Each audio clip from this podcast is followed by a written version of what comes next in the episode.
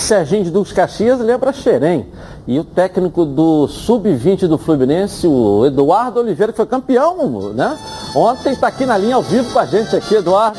Eu nem tive o prazer de te dar um abraço ontem lá, muita coisa em volta de você na hora lá, na, lá em Laranjeiras, mas eu sabia que você já ia participar com a gente. Então, secretário municipal de esportes aqui de Caxias, técnico do Sub-20, que faz um trabalho lindo, devolveu ao Fluminense depois de oito anos a taça de campeão estadual da categoria. Parabéns pelo trabalho, um prazer tê-lo aqui, Eduardo.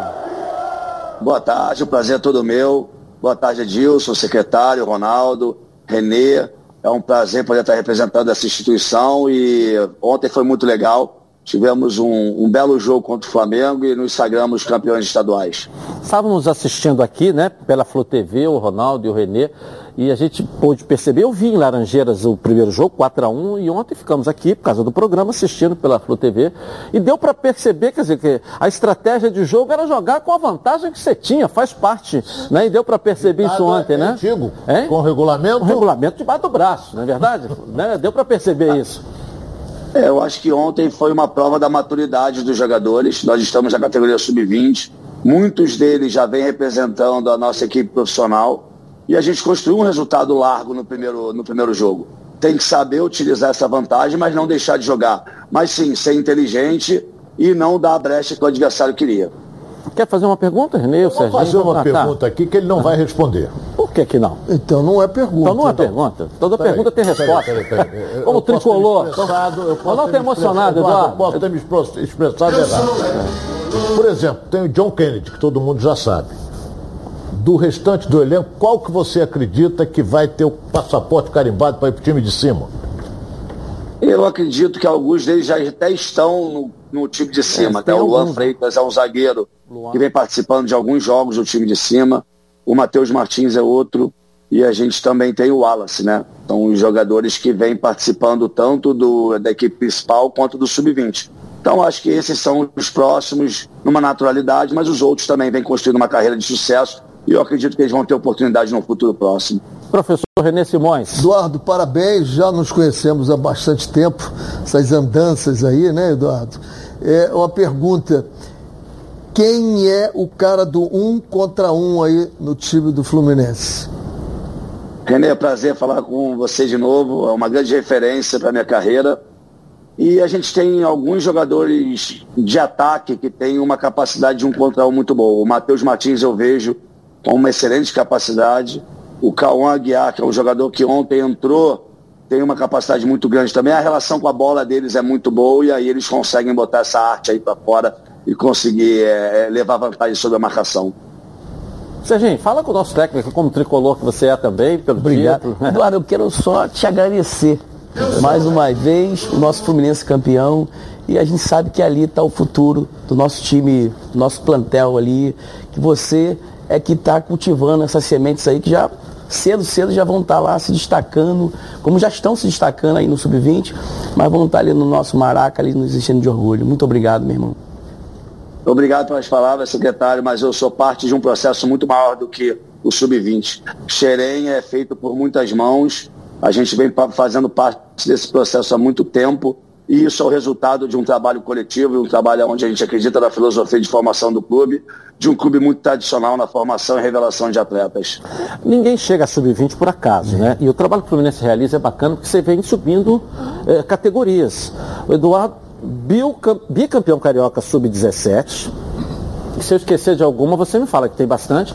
Foi vice-campeão da taça BH Sub-17 é, e foi campeão da Copa do. vice-campeão da Copa do Brasil Sub-17 também. Se eu esqueci de mais alguma coisa, você me lembra. Mas eu acho que é isso o que fez com que você chegasse ao Sub-20, não é isso?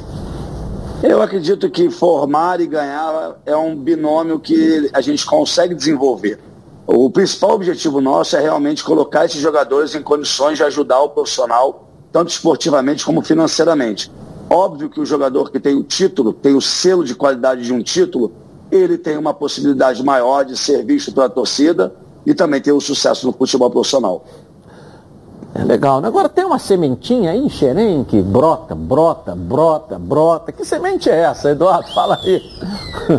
É, é trabalho. É muito trabalho, é muito suor é muito, é muito projeto, é muita ideia, é muita liderança através do, do vice-presidente do seu Rui e do nosso diretor executivo Antônio. São pessoas que dão liberdade para a gente desempenhar o nosso melhor trabalho e os jogadores são resultado disso, eles se desenvolvem e dão orgulho ao nosso torcedor, que é o nosso maior, nosso maior patrimônio. O Rui fala sempre comigo, cheirei neles, cheirei neles, é verdade, é uma figura humana que é o vice-presidente responsável por cheirar, uma figura humana maravilhosa. Nossos, os nossos amantes que estão sempre participando aqui com a gente, entender é, é, que o projeto pedagógico, e o Eduardo acredita muito nisso, tem, você vai colocando ingredientes em cada fase. Que todo mundo acha que você vai dirigir uma sub-10, uma sub-14, sub-20 é a mesma coisa. Não é. São ingredientes e para isso tem que ter competência e tem que ter entendimento desse projeto. Não é isso, Eduardo?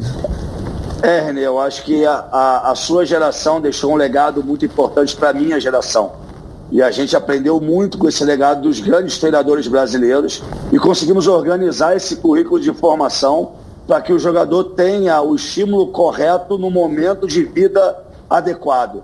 E isso é o que a gente vem fazendo em Xerém há algum tempo já.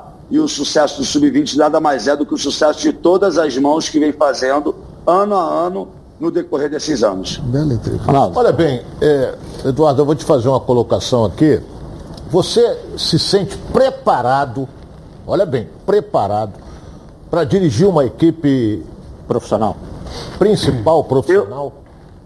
Eu, eu aproveito o meu momento, eu estou em evolução, eu vivo e gosto muito do que estou vivendo, mas eu estou em evolução.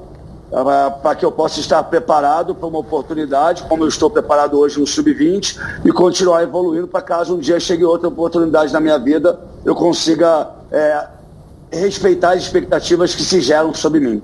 Eu, eu, eu, eu sabe por que eu fiz essa uhum. pergunta rapidamente? É, porque eu conheci treinadores que nas divisões de base perfeitos, ganhavam tudo. Quando foram guindados a time titular, não arrumaram absolutamente nada. Esse é um defeito que a gente tem que corrigir no Brasil, da gente valorizar a ponto de que o treinador se sinta tão bem como ele se sente hoje, mas que ele seja recompensado financeiramente também lá.